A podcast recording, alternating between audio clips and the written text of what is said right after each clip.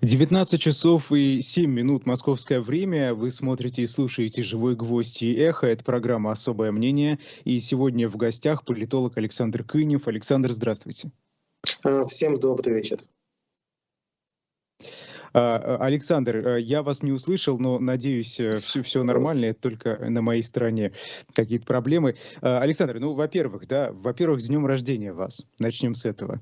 А, Спасибо. Вы нам очень, э, да, вы, вы нам очень важны, как и все наши гости, наши зрители, и поэтому желаем вам только всего самого хорошего и, главное, мира, потому что сегодня этого нам очень не хватает. А, но прежде чем мы перейдем к разговору, традиционная реклама shop.diletant.media «Яркие люди Древней Руси» все еще в наличии. Это книга Бориса Акунина. Она идет вместе с открыткой от автора. И это, это, знаете, такая очень памятная вещь, поэтому вы можете переходить покупать. Это история России, рассказанная через судьбы самых ярких фигур отечественного пантеона. Ведь самое интересное в истории – люди, которые ее делали. 12 новелл о 12 людях, без которых сегодняшняя Россия получилась бы совсем другой. Вот мне уже интересно, да, стало в целом, что это за 12 человек такие, без которых современной России бы не было. Эм, э, вот узнать бы. shop.diletant.media переходите и покупайте «Яркие люди древней Руси».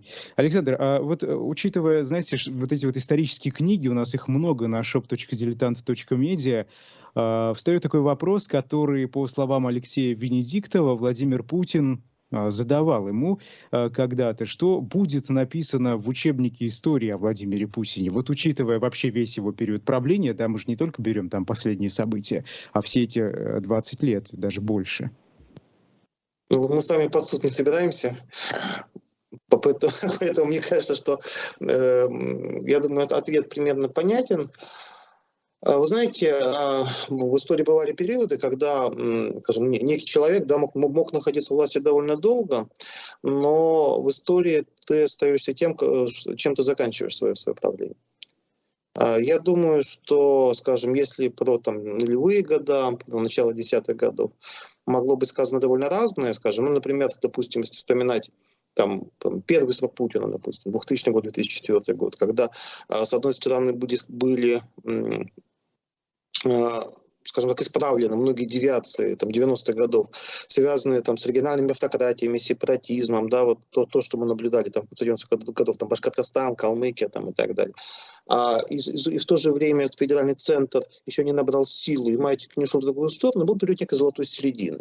То есть вот если смотреть на, на качество наших институтов, на качество жизни с точки зрения того, как работали законы, как защищались права, как развивалась страна, то, может быть, период 2000-2004 годов, за последние там, 30 лет был, может быть, одним из самых благополучных. Вот. Но в историю войдет не эти 4 года, там, не, и не, не первые там, 8 лет, а в историю войдет, я думаю, что последний год в первую очередь, потому что важно, чем ты заканчиваешь. А, вот, а все остальное, оно ну, будет в истории, да, но а, знаете, если есть какое-то блюдо, в блюде как бы могут быть прекрасные ингредиенты. Но все решают специи. И, э, э, да, и, и, и конкретная специя, она в итоге создает общее впечатление. То есть стоит чуть-чуть передобавить специи, и блюдо будет несъедобным. Вот. Я думаю, что это блюдо стало несъедобным сейчас.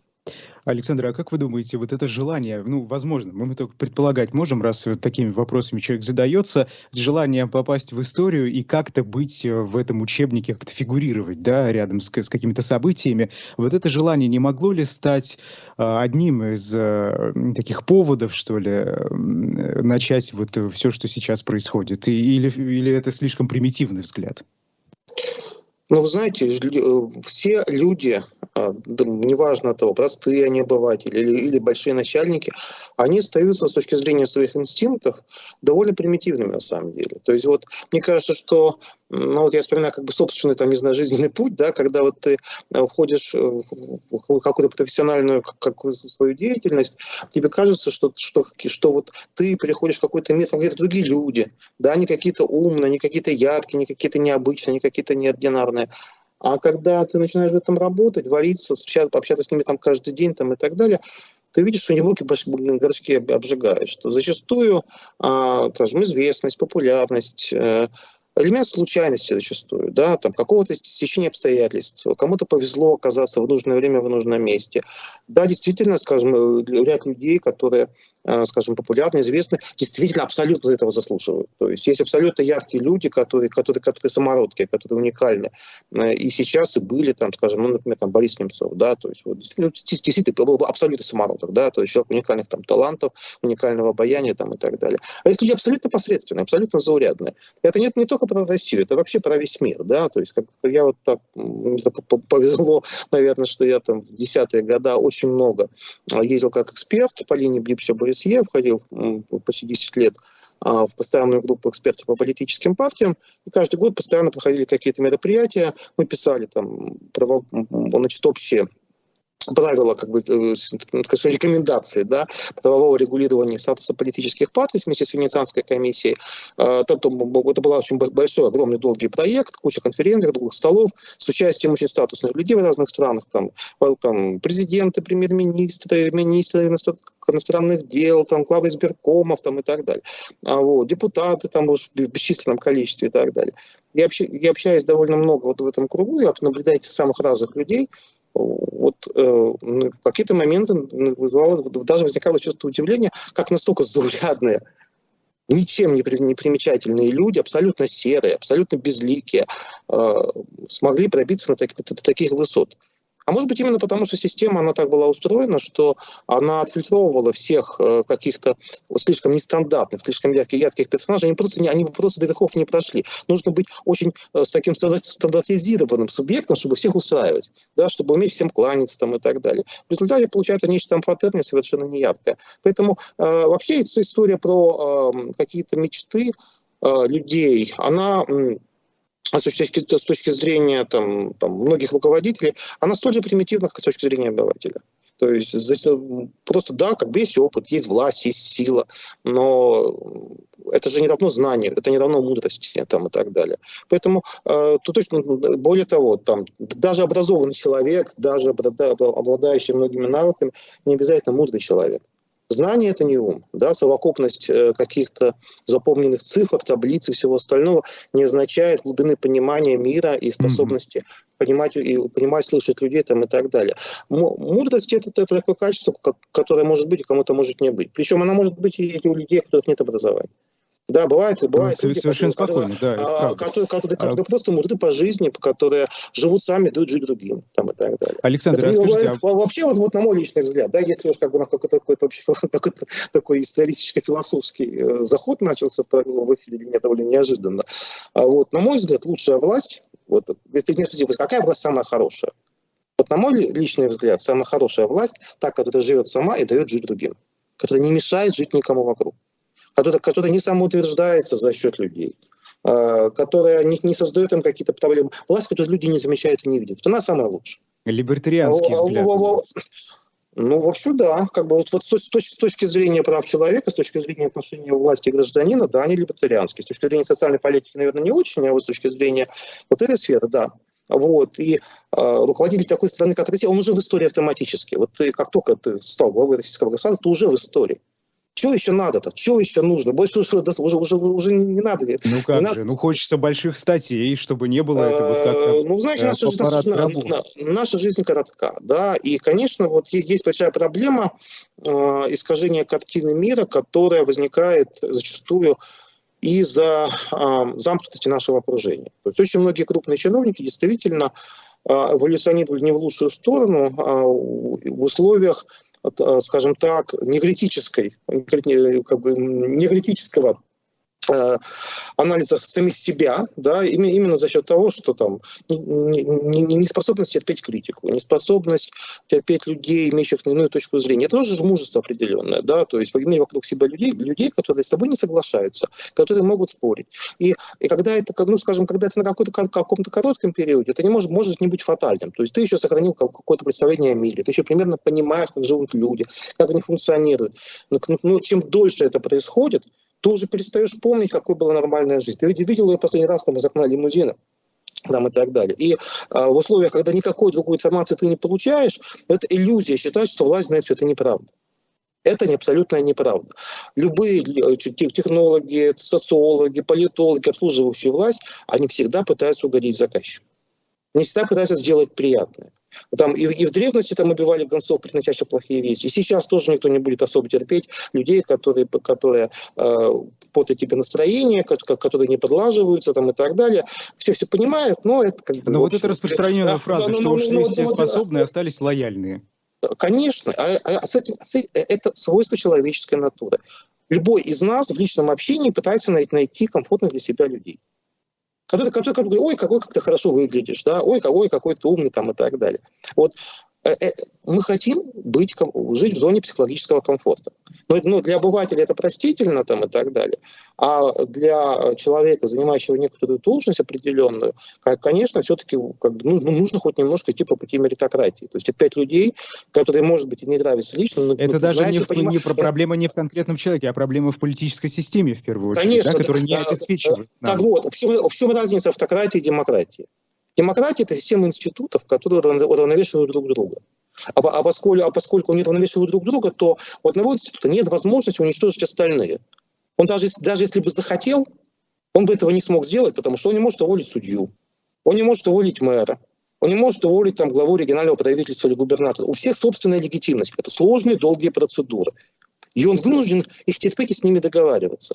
И формируется абсолютно другая этика взаимоотношений между субъектами, когда главное умение договориться. И ты и хочешь, не хочешь, ты будешь вынужден их слушать и слышать, искать союзников там, и так далее. А в автократии ничего этого нет. Автократия – это история как про уничтожение институтов и про персоналистский режим. Чем его главная трагедия?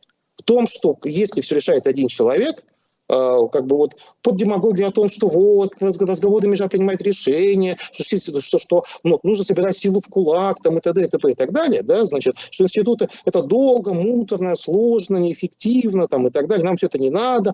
Вот. Кончается все это тем, что в конце концов э, в результате все эти детские противовесы исчезают, не, то, то, э, то, когда институты принуждают там, руководителя терпеть разные точки зрения, но он не может это игнорировать. Здесь такого э, фактора, э, когда институт заставляет, уже нет. Уже есть только личное желание, выбираю тех, с кем комфортно. Да, это, это все прописные а истины, Александр, да. да. да ну, ну, ну, ну, ну, ну, а вы меня об этом спрашиваете, так я вам об этом отвечаю. Да. Вы думаете, я, я, я, я отвечу что-то другое в этой ситуации? Нет. Вот, поэтому, э, вы знаете, вот э, там в разные годы, встречаясь с разными там, губернаторами и так далее, могу сказать, что, конечно, э, каждый наш регион – это такая же маленькая региональная автократия, как Россия – большая автократия в масштабе, как бы вот большего масштаба. Конечно, бывают какие-то просвещенные автократы, бывают разумные, умные люди, даже вот имея абсолютную власть, они, у них есть какие-то внутренние ограничители, они понимают, что что-то делать нельзя. Как показывает опыт, зачастую наиболее разумные руководители – те, кто в прошлом сам был в опале. Вот у нас, например, вот 90-е годы, ну, это мое личное ощущение, а, скажем, если посмотреть вот наши политические режимы региональные второй половины 90-х годов, какие губернаторы у нас были наиболее ну, скажем так, терпимые, что ли, толерантные к людям, да, то есть там, при которых там не сажали оппозицию, при которых там было там, минимум вот всяких маски-шоу региональных, которые действительно напоминали вот нормального руководителя. В основном это как раз была старая советская номенклатура, которую выгнали там в начале 90-х годов люди, а там по 5 по 6 лет были нигде, испили полную чашу унижений, а, жизни в опале там, и так далее. И, потом, когда они вот, ну, возвращались во власть там, после 96 года, вот могу сказать, что многие из этих губернаторов с точки зрения отношений к людям, к людям, к прессе, были, на мой взгляд, оптимальными руководителями. То есть вот эти красные губернаторы половины 90-х годов, были на порядок демократичнее, чем многие бывшие бизнесмены, которые стали губернаторами там, году 2000, а став э, во главе регионов, стали строить довольно жесткие режимы по принципу бизнес-корпорации, что вот мое мнение есть, а больше никого здесь нет, а все остальных я хочу нанимать, хочу увольнять там, и так далее. Вот такой такой парадокс. Поэтому я думаю, что как раз история про необходимость пожить в оппозиции, необходимость побыть в ситуации гонимого, она очень важна с точки зрения того, как человек действует, действует потом. И вот даже, я возвращаюсь, там еще начинал, да, вот даже в условиях автократии, казалось бы, да, в похожих условиях, в одних регионах губернаторы вели себя относительно прилично, а в других нет. Потому что у них был разный бэкграунд. А, так что личность это она всегда имеет везде значение, даже сейчас и, и в нашей Это, э, да, это однозначно. Вот тут у меня спрашивают, я сказал про парад гробов, я имел в виду а, тех советских руководителей в конце истории Советского Союза, которые приходили на короткое время и, э, собственно, э, умирали, да, на посту. Вот я про это имел в виду. Ну ладно, ну, Александр, ну, ну вот не все. Гонки на катафалках, да. Да, да, да, да, это я имел в виду, да. А, Александр, вот ну, на самом деле побыть в оппозиции, там вот как-то повариться и потом стать э, человеком близким к народу. Это не всегда так работает. У нас огромное количество тиранов э, в истории, да, и не только нашей страны, которые э, поварились в оппозиции и потом, собственно, явно не были особо близки к народу, особенно к концу своего правления. Ну, да ладно. А, у нас, знаете, какая тема? В «Единой России» готовится к предстоящим осенью выборам губернаторов и депутатов региональных парламентов. Среди потенциальных рисков в «Единой России» называют вот что, я цитирую. «Взрывоопасная смесь настроений и администрации административной недоработки, нарастание критического давления, в том числе со стороны внешних источников, попытки разрушения межнационального и межконфессионального согласия, подталкивания сепаратистских настроений. А, списки кандидатов на выборах разных уровней, возможно, серьезно обновят. А, вот и по мнению некоторых экспертов, да, накопившийся балласт сбросят, а на освободившиеся места позовут новичков в политике, но побывавших на фронте. А, вот. Это допускают, собственно, вот, например, источники РБК в «Единой России». Да. Стоит ли ждать от предстоящих выборов чего-то э, необычного? Там, изменится ли электоральное поведение, ну, например? Ну, давайте как бы вот по, по частям. Потому что, вы знаете, это как бы, скажите, ваш ресторан, потомни вашего ресторана одним словом. Значит, ну вот э, здесь все-таки как бы разные, э, разные вопросы. А, давай, давайте вот начнем, начнем с первого. Вот то, то, то, о чем вы говорили в конце, это про возможное участие в выборах участников вот этих, э, значит, военных действий на Украине. Э, действительно, как бы эта тема сейчас активно э, присутствует в прессе. Э, было заявлено вначале со ссылкой на Турчака, а потом были разные подтверждения о том, что вот Единая Россия начнет выдвигать, значит, там участников, там, и, причем как прямых, так и косвенных, ведь, ну, видимо, в виде тех, кто там ездил, повозил гуманитарную помощь, что-то там еще, значит, в зону спецоперации. А потом, потом были похожие заявления о том, что эти кандидаты появятся не только в Единой России, но и КПРФ, и у СССРов, там, и у остальных там, и так далее. А вот. И э, ну, никакого четкого объяснения, зачем это нужно, нужно нет, были ссылки на какой-то мифический общественный запрос. А, значит, на самом деле никакого, конечно, общественного запроса, который бы показывал, что вот люди там спят и видят, что им нужны, значит, значит в депутатах какие-то ветераны боевых действий. Нет, нет таких цифр, не было никогда. А, ровно наоборот, а, с точки зрения электоральной, эти, э, эти потенциальные кандидаты, это, конечно, обременение и обуза. Почему? Потому что а, какие кандидаты нужны партиям? Да, то есть, вот это, э, во-первых, ну, особенно когда, скажем, выборы идут по подспискам, конечно, лидерам партии нужно избрать самих себя. Поэтому, естественно, во-первых, они, они нужны сами себе и плюс там какое-то ближнее окружение. Второе. А, когда партия выдвигает, выдвигает кандидатов, кроме самих себя, руководителей региональных организаций, конечно, какое-то мест, количество мест в списках идут спонсором, потому что выборы надо на что-то проводить. То есть ну, тут нужны кандидаты с деньгами. Третье. Нужны популярные кандидаты, потому что кроме, кроме тех, кто даст деньги, нужны те, кто даст какие-то живые голоса.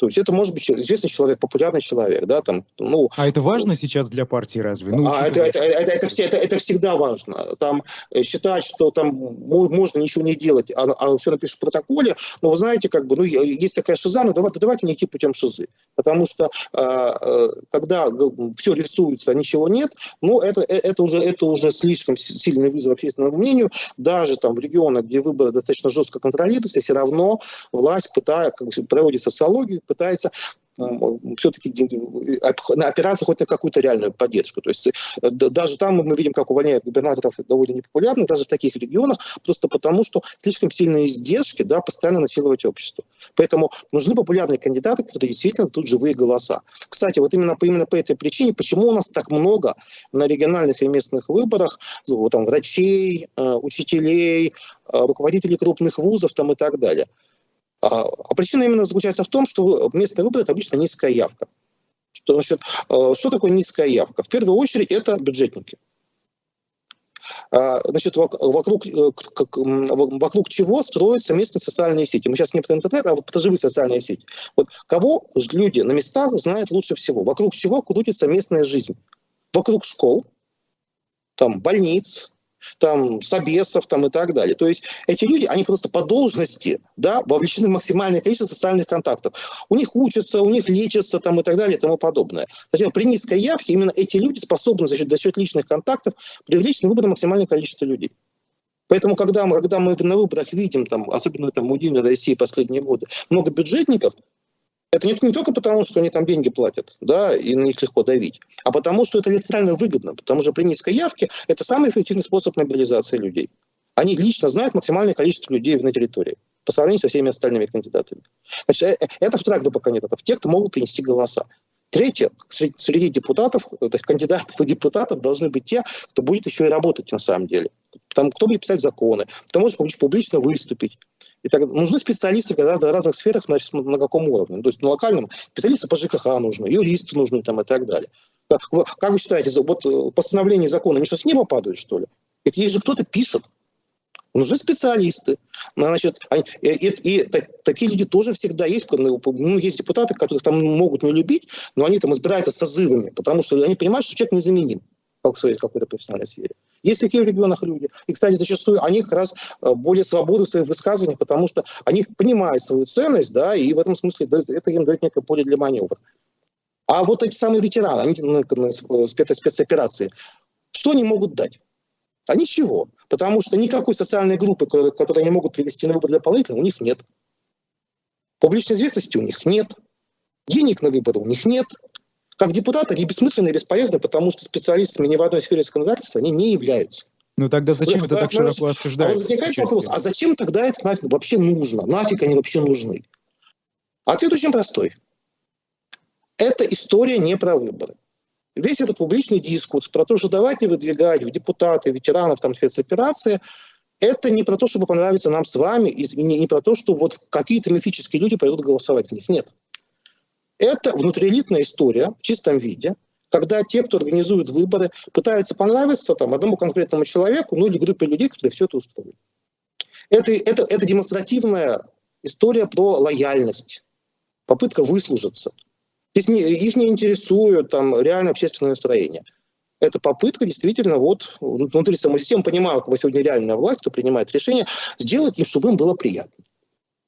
В результате вот эти кандидаты будут просто обременением для местных администраций, они будут обременением для губернаторов, для мэров. То есть это дойдет до дела, да? Все-таки их могут выдвинуть? А, кого-то, кого-то, просто... кого-то выдвинут, но как это будет делаться? То есть вот будет делаться двумя путями. Путь первый. У нас есть такие дежур, дежурные, значит, э, участники всего на свете, знаете, такой с комсомольской прытью, которые, э, они же были когда-то там участниками у нас проектов, они же были борцами с ковидом, когда вот, скажем, были праймерис э, в 2021 году, там были прекрас, прекрасные тексты, вот когда я смотрел, значит, сайт Единой России, значит, там такой-то, там депутат с такого-то года, там 20, 21 год э, призвал, значит, организовал инициативу, скажем спасибо врачам там и так далее. Что-то вот такое пафосное. То есть главное прислониться, главное поучаствовать, побежать, там, сходить в волонтерский центр пару раз. Там, и, и теперь он уже борец с ковидом. Теперь те же люди будут, значит, участниками спецоперации. Вот он, он съездил, вот фотография, вот он, значит, с каской, там, бронежилетом, вот он, значит, обнимает там раненого в госпитале. То есть первая группа это будут такие дежурные участники всего на свете чистая показуха, да, то есть вчера они, вчера они были пацанами с ковидом, сегодня они будут, э, значит, э, помощники, значит, добровольцам, солдатам и всем остальным. Но вы же э, говорите, Какого... запроса в обществе нет вот на таких кандидатов, которые участвуют. Запроса нет. Есть Но ну, запросы тогда... начальства. Есть запросы начальства. А, когда эти люди во всем этом участвуют, они, они не, не, не борются не, не, за, не за голоса, как я уже сказал.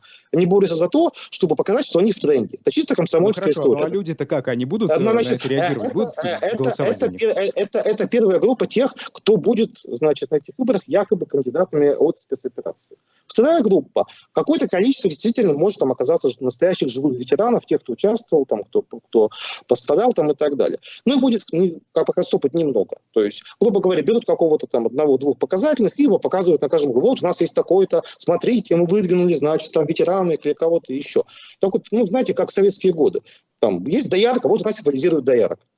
Значит, есть вот э, там комбайнер, вот э, смотрите, у нас он символизирует достижение нашего сельского хозяйства. Это такой чисто совковый подход. То есть будут единичные образцово-показательные персонажи, э, которых назначат и будут, значит, показывать на всех углах.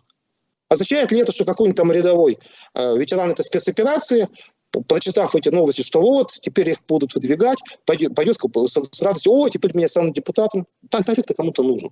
То есть, естественно, в общем, это будет чистая показуха, эта история понравится начальникам, вот, и, и в общем, э, э, э, это все кардибалет вокруг власти с точки зрения того, чтобы сделать ей приятное в рамках ее, ее представлений там, о прекрасном. Ничего, ничего в этом другого нет. Вообще практически все, что происходит сейчас в публичном дискурсе, это не, это не история про борьбу за общественное настроение.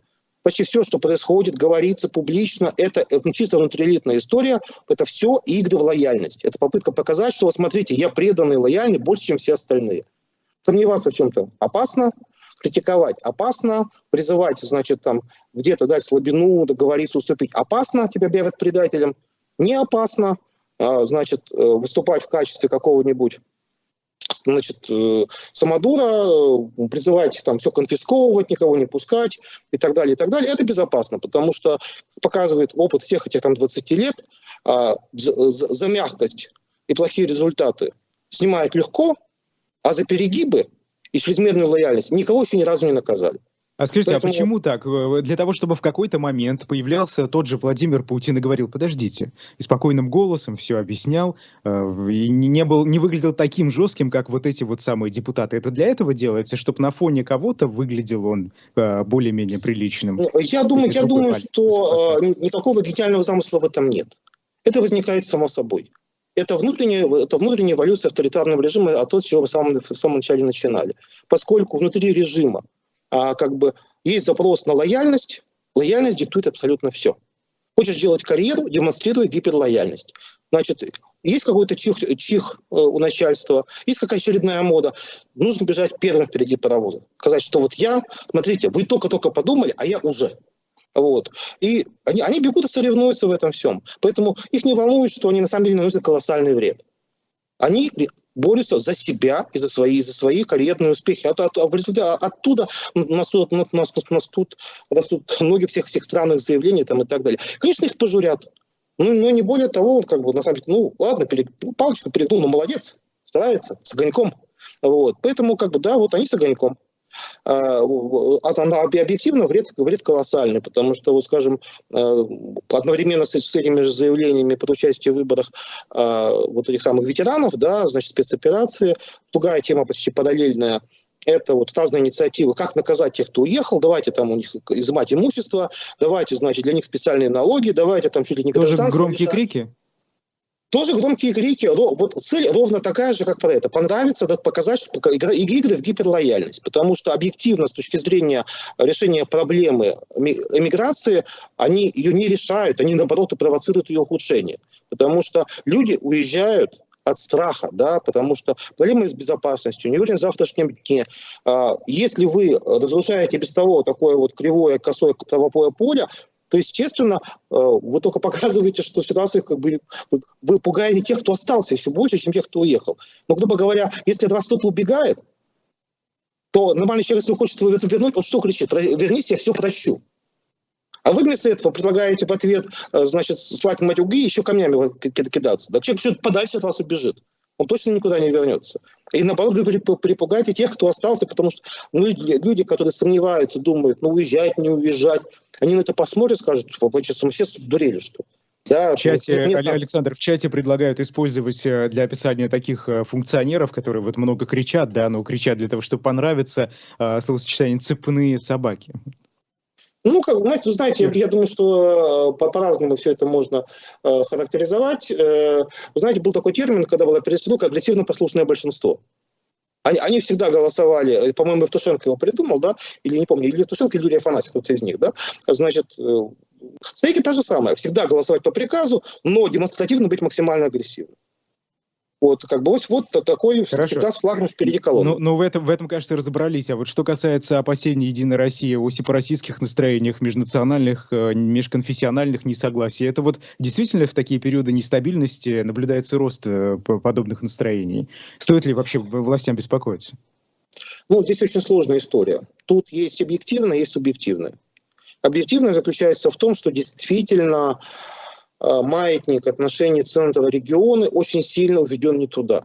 унификация действительно перешла все разумные пределы достаточно давно. То есть регионы сегодня там чих, чихнуть не могут, да, без согласования с федеральным центром. Регулируется вообще абсолютно все. Там название должностей, что можно, что нельзя. А, администрация регионов сегодня, почти каждый зам губернатора согласуется с Москвой там, и так далее. То есть регионы вообще почти ничего не могут. Ну вот э, недавняя ситуация в Татарстане, да, когда там не хотели... Да, да конечно, ну, мы об этом, мы, об этом говорили в одном из эфиров. То есть, э, поэтому, конечно, э, региональные элиты там, где они есть. То есть есть регионы, где их нету просто в силу объективных причин, они слишком слабенькие, да, нет ресурсов и так далее. Но есть регионы, где они сильные. Конечно, они себя чувствуют ущемленными, им все это не нравится. Ну, понятно, что там боятся, ну, там, э, выслуживаются, но внутри-то самих себя им это не нравится.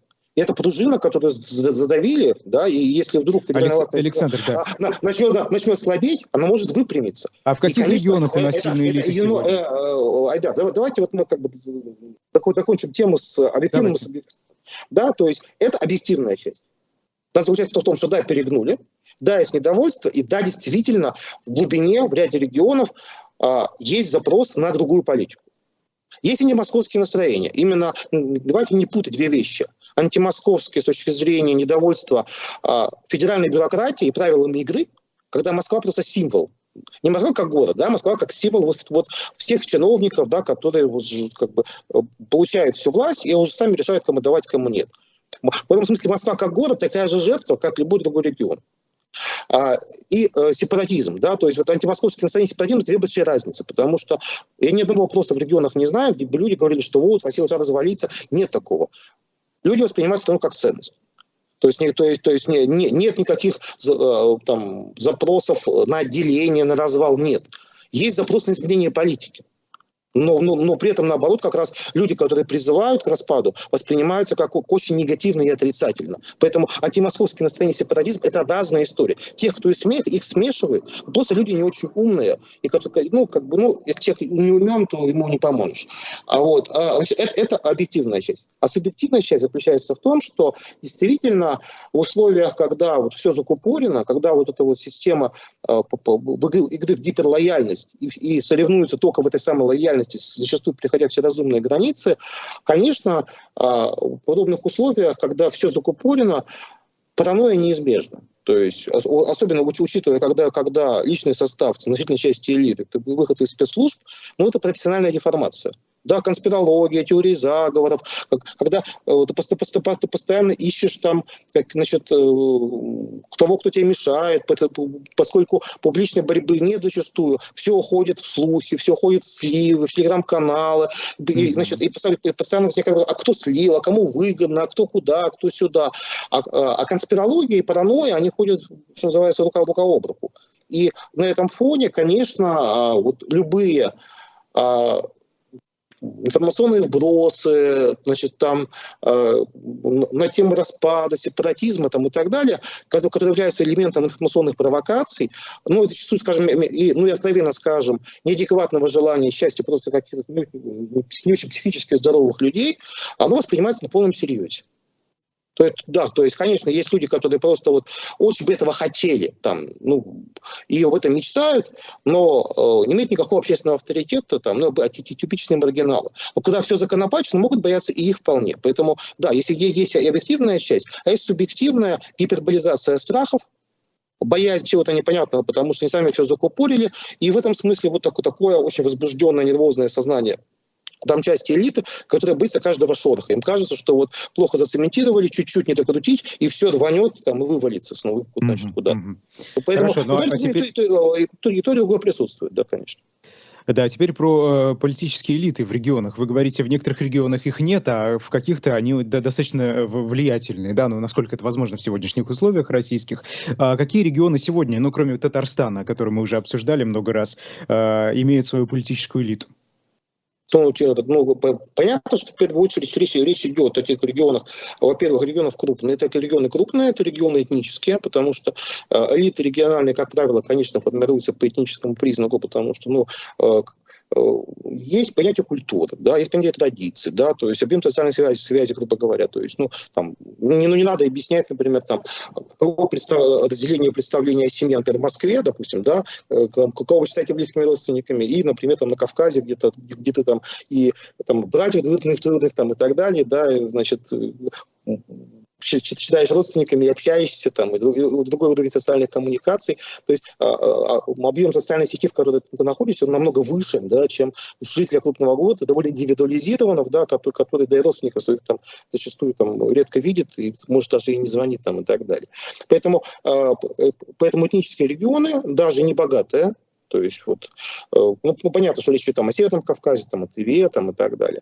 Э, там, я думаю, что Якутия и так далее. Но а, понимаешь, что они все разные, потому что э, в, в этнический регион не обязательно, не обязательно означает, что там есть единая элита. Или это может быть очень сегментизированное, разбитое на группы, на кланы, скажем, как Якутия. Вот, да, в Якутии очень выражено там, такое региональное самосознание. Но якутская элита, она очень раздроблена именно в силу огромных размеров территории, в силу того, что вот есть там районы, э, вот, всевозможные как бы, земляческие традиции, там, субэтнические и прочее. Да? Поэтому это такой сложный микс, где огромное количество внутренних как бы, э, элитных групп находится в постоянном сложном балансе да, и все время выстраиваются сложные коалиции, да, одних с другими. И в условиях такой, такой территориальной сложности Якутии представить себе какую-то единую, э, значит, такую жесткую и архизированную э, элитную группу, ну, ну, как бы нереально. Она просто не удержится. Ну, как вот да, Россия большая страна, элитная да, группа. Да, да, ее, ее снесут. Плюс, я думаю, что к регионам, где есть такие сильные региональные элиты, можно отнести там, ну, я думаю, что Екатеринбургскую область, там, Новосибирскую, Москву как город, да, тоже можно отнести. Да. Там, не, там даже не влияет на назначение Валега, все равно есть э, какое-то такое ядро элиты, существующее давно, в основном в заксобраниях, это крупные директора, известные какие-то люди, э, люди, которые связаны там десятилетиями там, дружбы, взаимных, взаимных проектов и всего остального. И, конечно, они взаимодействуют и могут показывать зубы, скажем. Тоже в Новосибирской области, там, ну, вот, нынешний спикер заксобрания Шимкив, когда его избрали первый раз, его избрали вопреки да, ставленнику администрации. То есть это, это был такой демарш депутатов, но власть потом сделала, что типа так и надо, да, и, значит, вот э, в дальнейшем он уже спокойно работал и так далее. Но все понимают, что вот, скажем, Заксобрание Новосибирской области, да, очень сильное Заксобрание. Это, это действительно вот такой большой клуб топовых лиц региональной элиты. И, и с этим да. кто-то вынужден считаться Новосибирский и так далее. А есть регионы, mm-hmm. где такого ничего нет, где все, где как бы давным-давно а, если что-то было более-менее значимое, крупное, оно, оно ушло под какие-то федеральные ФПГ там, и так далее. То есть ну, большинство главных регионов, например, да, там, депрессивных, они, конечно, никакой сильной самостоятельной региональной элиты не имеют. То есть там, как правило, в администрации сидит, сидит какой-нибудь варяг, его замы обычно тоже такие же привозные там, и так далее. Вот. И, и мэр это меняется постоянно, там, и, там нет субъекта вот этой самой, значит, mm-hmm.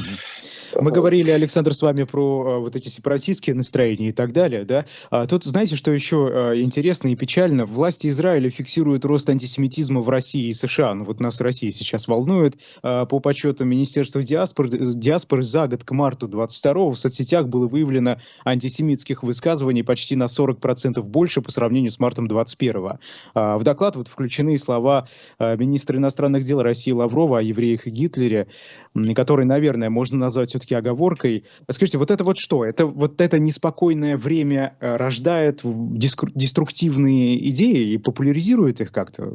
Что происходит-то? Ну, я думаю, что да. Ну, знаете, если какие-то события происходят с некой националистической мотивацией, то возникает волна ответного национализма по всему миру. То есть, ну, в этом смысле это некий глобальный тренд, конечно. Вот. И, знаете, и, и если, если море штормит, то качает все лодочки на этом море.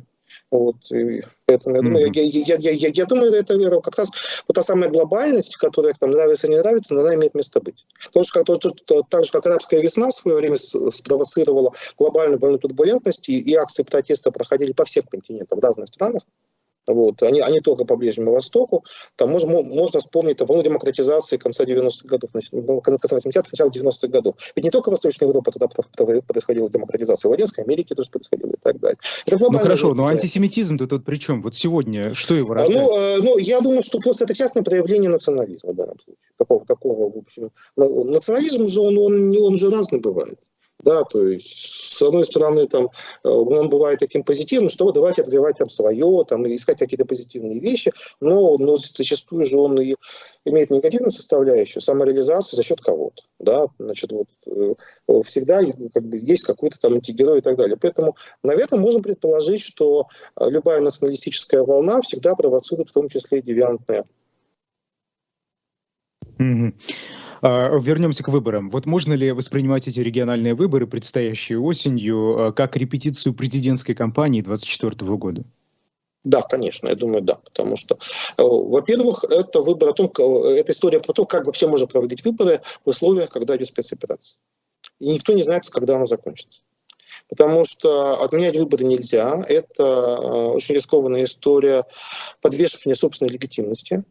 Легитимность а почему? Чем, чем, чем она рискована-то? Ну, ну, ну, Сегодня, когда вот тотальная пропаганда, ли, ли, значит, ну, поддержка.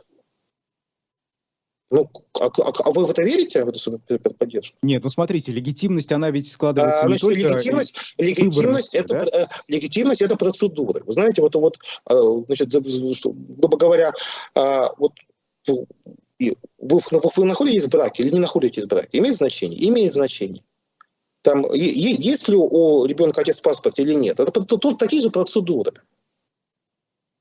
Это, это, это, это, это, это вопрос о том, признается ли ваше право, ваше право командовать всеми таким образом, что оно было бы незыблемым. Вот, и если, если за вами сила э, вот, права, традиции, там, конституции, закона, процедур там, и так далее, или, или вы опираетесь только на страх, где большая разница?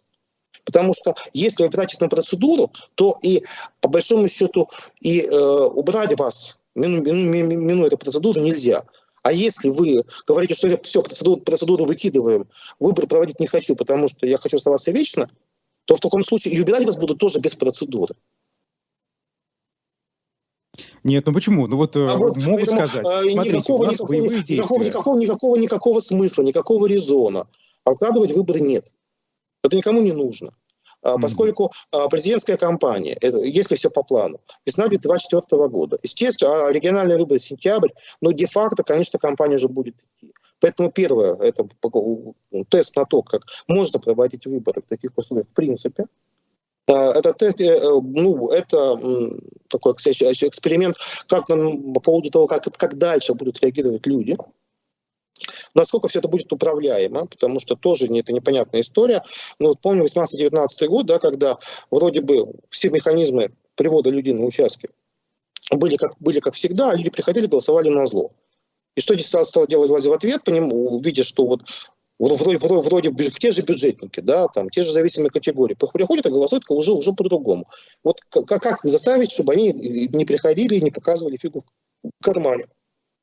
Но одним из вариантов стало трехдневное голосование. Давайте растягивать на несколько дней э, чтобы, чтобы создавать у людей ощущение, что их жестче контролируют, чтобы было меньше шансов, значит, там вот проявить какую-то свою, значит, независимую позицию. И второе, да, электронное голосование когда э, для кого-то это облегчает контроль, ты уже не сам пришел на участок и бюллетень э, втихаря проголосовал, как, как, как, как, хотел ты сам, а не начальник, а те говорят, а нет, вот ты, ты в участок компьютера проголосуешь, я буду смотреть, как ты голосуешь.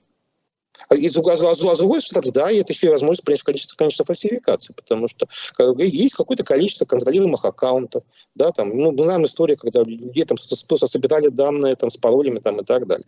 Mm-hmm. Проконтролировать это невозможно, потому что никаких свидетелей нету. Поэтому, на мой взгляд, вся эта история с электронным голосованием и трехдневным голосованием это как раз ответ власти на проблемы 18-19 годов, когда люди стали голосовать на зло. Вот. Сейчас, соответственно, а, то, что мы наблюдаем последние там, пару лет, это расширение этого эксперимента, все, все с новыми регионами, а вот получится ли? Да, а вот не вызовет ли протеста, да, вот, а вот как оно выйдет, а вот а если явка живая будет настоящая высокая, сколько мы можем через это там бросить или пропустить там и так далее. То есть вот это пробация всего этого будет происходить дальше.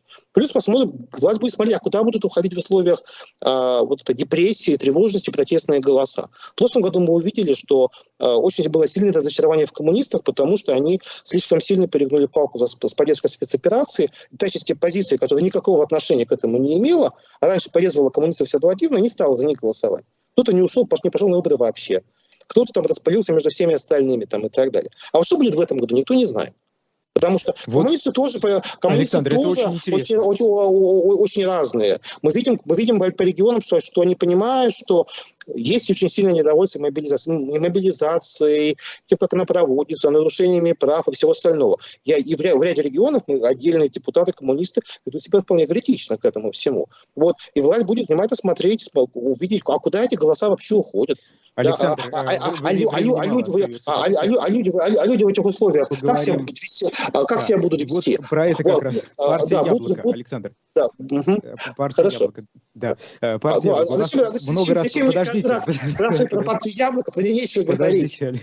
Александр, подождите. У нас в эфире э, представители Яблока периодически появляются, и вот они постоянно твердят. Надо идти голосовать даже в таких условиях. У нас остаются инструменты легитимные э, политической борьбы. И вот э, э, политика на удаленке это плохо и так далее. И вот они, естественно, будут готовить и предвыборную кампанию к осенним выборам. Слушайте, вот эта политика Яблока, вот это их отношение к сегодняшней реальности, использование, э, знаете, инструментов Зайца, когда он живет в, в, в, это, в окружении отношении э, волков, да, вот это вот вообще насколько сегодня к месту? Ну, с точки зрения, ну, ну, ну, глобально, с точки зрения того, что участие лучше не участие, в этом я с Яблоком согласен, да, то есть тут, тут не о чем спорить, потому что э, когда э, вы куда-то на зло не ходите, ну, ну и слава Господи, что, что вы не ходите, да, там, те, тем, кому вы не пошли, они вам только спасибо скажут. То есть это, вы ни на что не влияете вообще, да, то есть там отъезд, уход, это, это, это, это капитуляция.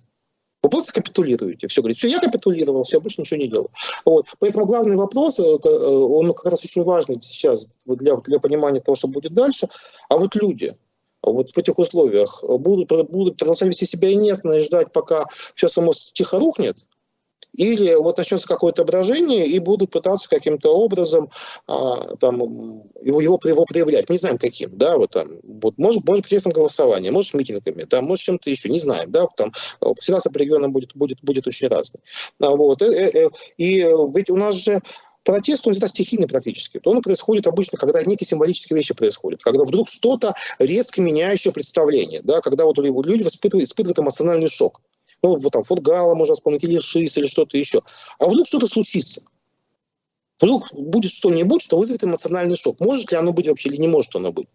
Вот. По-моему, у нас каждый как... день сегодня все вызывает а, эмоциональный а, ну, шок. пока, ну вот, э, вот опять-таки, ну, когда все одинаково каждый день, это не эмоциональный шок. Эмоциональный шок, когда что-то необычное происходит. Там, э, вот, а, будет оно не будет, мы не знаем, да, там и так далее. Поэтому, а, если, если ничего не произойдет, то, то может быть примерно как сейчас. То есть все недовольны, но а, будут молча ждать. Может такое быть? Может. Это вспомните поздний Советский Союз. Всем все не нравилось. Анекдоты на каждой кухне. Там и так далее. Но не было никакой оппозиции, потому что не, не было никакой альтернативы на горизонте. Как только она появилась, все перевернулось mm-hmm. очень быстро. Поэтому вообще а, а, мне кажется, что вот э, когда вот все вот эти пиар-игры, про которые мы сегодня говорили, все, все, все эти прыжки вокруг да около, э, значит, игры в лояльность, они совершенно не имеют никакого отношения к реальному общественному настроению. Если вдруг что-то поменяется, если власть по какой-то причине, там, внутри самой себя, там что-то произойдет, вот мгновенно изменится, изменится все вокруг. То есть э, они, э, те, те же самые люди, которые сегодня, значит, там бегают, кричат одно, завтра будут кричать совершенно другое. Э, дискурс изменится мгновенно там, и так далее. Просто э, и, те, и, и те же люди, которые сейчас там, там лояльны, лояльны одной власти, завтра будут лояльны другой. В этом смысле это специфика нашего общества. Да? Ее, вот, ее, кстати, ее, про, ее... про отношение э, к обществу да, ко всему происходящему хотелось бы поговорить. Тут исследователь дезинформации Илья Яблоков э, вот что говорит. И, э, никто в Кремле пропаганду не отключит, иначе все сразу рухнет. Но в итоге так или иначе она подорвет веру в саму себя. В какой-то момент даже люди лояльны лояльные просто перейдут в другой стан. Ну вот то, что, о чем вы, да, в том числе говорите отчасти. Я, я, я, я, не, я не говорил, что пропаганда сама, сама себя победит. Это мечты. А если пропаганду отключить, в этот рубильник, то действительно все может рухнуть? Э, может, может, может, потому что пропаганда, она создает некую альтернативную реальность, она создает некую иллюзию, да, значит, э, э, некого хода вещей, да, и некой правоты условно говоря, да, то есть, а, а, э, вы понимаете, ведь пропаганда, она же не просто, она почему она эффективна? Не, не, просто потому, что она какая-то наглая, циничная, значительная часть людей в итоге слышит то, что она хотела бы услышать. Они хотят тишины и покоя. Они хотят жить в неком комфортном мире, где все более-менее понятно, и там и стабильно, не надо думать самим. И власть через пропаганду дает им эту картину. Бегство от свободы. Да, я нах, я, я нах устраивает. Она, это, это некая иллюзия стабильности. Вот если эта стабильность рухнет по какой-то причине, вот тогда будет возникнет вопрос, потому, потому что, а, кстати, вот ну, на, на сколько мне осталось несколько минут, вот, вот эти вот история, между прочим, про вот эти вот репрессии в отношении уехавших, это как раз история про то, что вот чрезмерные э, игры в лояльность могут как раз эту стабильность обрушить, потому что одно дело, когда значит, есть какие-то точечные репрессии против некого количества людей, но люди сами себя чувствуют безопасными, типа нас это не касается. Вот. Я же не участвую, там, я же там не Навальный, не тот-то еще, я не участвую. Мне не страшно. Но если начать по принципу, там, вот человек уехал, а уехало там, ну, допустим, там, по разным оценкам, 700 тысяч, полтора миллиона и так далее. Если начать массово репрессировать по, какому-то, по такой характеристике, то это уже совсем другая история. Потому что на сегодня почти у каждого человека есть знакомый лично уехавший да, в крупных городах. А, если брать провинцию, то там, может быть, не лично, там, через рукопожатие. Потому что если это полтора миллиона, то это около процента населения. Это означает, что у каждого человека либо лично, либо через одно рукопожатие есть кто-то знакомый, кто уехал. Если Александр, но ведь мобилизация намного... А, секундочку, секундочку, секундочку, я не договорил. Если, если по этому принципу репрессировать, то у каждого практически будет лично знакомый репрессирован. Ему говорить, что это враг народа, там и так далее. Это будет демонстрация того, что никакой стабильности на, на больше нет, она рухнула, да, и вы не можете обеспечить нормальную спокойную жизнь, вы разрушаете личную безопасность там, людей, друзей там, и всего остального. Вот о чем идет как бы речь. Что касается мобилизации, Здесь, э, ну, это давайте отдельная сложная как бы история. Мы видим, насколько по-разному люди относятся к тем, кто служит по контракту и воспринимает это общество как их личный как бы риск. Мы не видим большого возмущения. И насколько негативно относятся к тем, к тем кого туда загнали силы. Вот э, здесь тоже есть очень, большая разница. Если, если, если будет речь идти про усиление вот этого как бы силового да, значит, забора людей в армию, и будут, будут увеличиваться истории, скандалы с гибелью тех, кто сам служить не хотел, кого загнали силой, вот это как раз может вызывать, на мой взгляд, общественный протест. А то, а то, что вот гибнут наемники, условно говоря, контрактники, ну, мы видим, что такого, никакого протеста особо мы и не видим. Mm-hmm. Это, это моя гипотеза, может быть, я не прав. Э, да, ну и э, вот тут вас э, спрашивали про часы судного дня и приближение к ядерной глобальной катастрофе. ваше мнение, вот передвинули, передвинули недавно стрелки, ну, Павел видел, да. рекордно. Ну что, вы думаете, соответствует реальности? Действительно? Думаю, думаю, думаю что нет.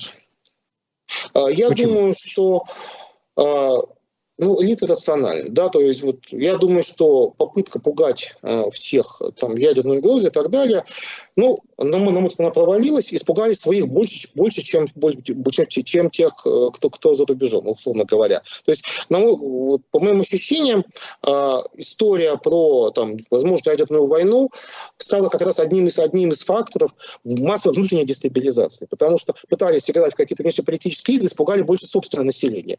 И получился такой коктейль Молотова. И мобилизация, и страхи, значит, ядерной войны, всего остального. Вот в итоге просто усиление массовой депрессии, эмиграции и, там, и так далее и тому подобное. Поэтому мы видим, как, как с осени разговоры об этом прекратились. Стало понятно, что э, там никто не боится, а пугаются свои. Mm-hmm. Александр Кынев, политолог. Еще раз с днем рождения вас, Александр. В особом мнении сегодня э, был. Меня зовут Айдар Ахмадиев. После нас вы узнаете, куда деть миллион. Маленькие деньги и большие инвестиции в программе Money Talks. Маша Майерс и Евгений Коган. До свидания. До свидания всем.